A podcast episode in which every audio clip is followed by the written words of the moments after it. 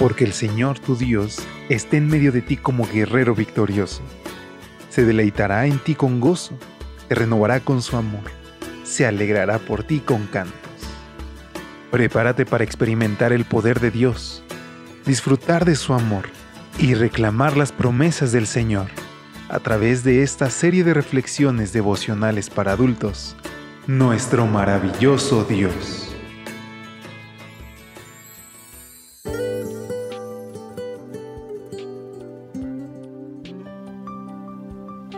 Hola, ¿qué tal? Muy buen día. ¿Cómo te encuentras hoy?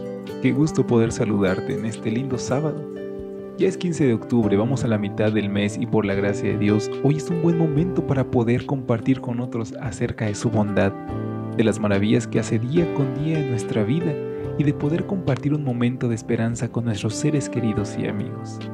Es con esta alegría y pensamiento que a nombre de todo el equipo de Evangelite te extiendo una calurosa bienvenida a una edición más de este tu espacio de lecturas devocionales para adultos, nuestro maravilloso Dios.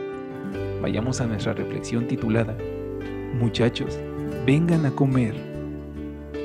La lectura bíblica la encontraremos en Juan 21.1. Después de esto, Jesús se manifestó otra vez a sus discípulos junto al mar de Tiberias. Las palabras del apóstol Juan en nuestro texto de hoy hablan de la tercera vez que Jesús se manifestaba a sus discípulos después de haber resucitado de los muertos. La primera había ocurrido en el aposento alto, el día de la resurrección, y la segunda en el mismo aposento, una semana más tarde. Ahora se encontraba con algunos de ellos en un lugar saturado de recuerdos, junto al mar de Galilea. Fue a orillas del mar de Galilea donde el Señor había llamado a Simón y a su hermano Andrés, como también a Santiago y a Juan, los hijos de Zebedeo y fue también ahí donde, obedeciendo su orden, ellos habían echado la red después de toda una noche de trabajo infructuoso. El resultado fue que recogieron tal cantidad de peces que su red se rompía. En el momento de esta tercera aparición, los discípulos no saben que el Señor los observa. Así que Pedro sugiere ir de pesca y los otros deciden acompañarlo. Pero aquella noche no pescaron nada entonces un extraño los saluda de una manera muy familiar. Muchachos, ¿no tienen algo de comer? Les pregunta. No, responden ellos. Qué forma tan curiosa de saludarlos, porque los discípulos eran cualquier cosa menos muchachos.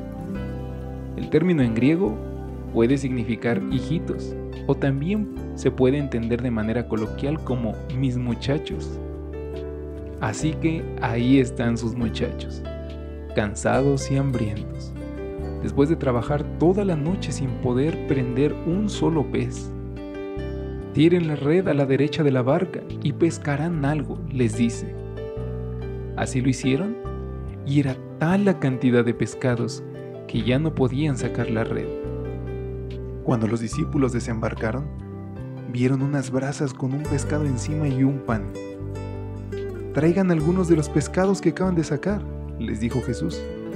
Vengan a desayunar. ¿Nos damos cuenta de lo que ocurrió esa mañana? El Señor de la Gloria, vencedor de la tumba, a quien toda potestad le ha sido dada en el cielo y en la tierra, les prepara desayuno a sus muchachos. ¡Qué cosa tan maravillosa! Esta era su manera de decirles, mientras se ocupen en hacer la obra que les he encomendado, nunca los perderé de vista. Nunca les faltarán los recursos necesarios para completarla. Y es que, queridos amigos, la palabra de Dios nos exhorta a ponerlo en primer lugar y ver cómo Él cumple sus promesas. En la Biblia puedes encontrar que la palabra de Dios dice, busca primeramente el reino de Dios, anda en sus caminos, preocupémonos por las cosas que no perecen y Él velará por nosotros. No hay un justo que mendigue pan, dice su palabra.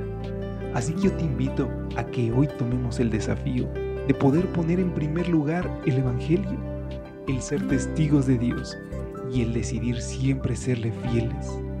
Hoy es un buen momento para iniciar y si ese es tu deseo al igual que el mío, te invito a que te unas conmigo en la siguiente oración. Maravilloso Salvador, estas son las cosas que me hacen caer de rodillas ante ti y decir, Digno eres, Jesucristo, de recibir honra y gloria, ahora y por toda la eternidad. No permitas que nunca me aleje de ti, te lo imploro en tu nombre. Amén. Que Dios te bendiga y que pases un excelente día. Hasta pronto. Gracias por acompañarnos. Te esperamos mañana. Te recordamos que nos encontramos en redes sociales. Estamos en Facebook, Twitter e Instagram como Ministerio Evangelite. Y también puedes visitar nuestro sitio web www.evangelite.com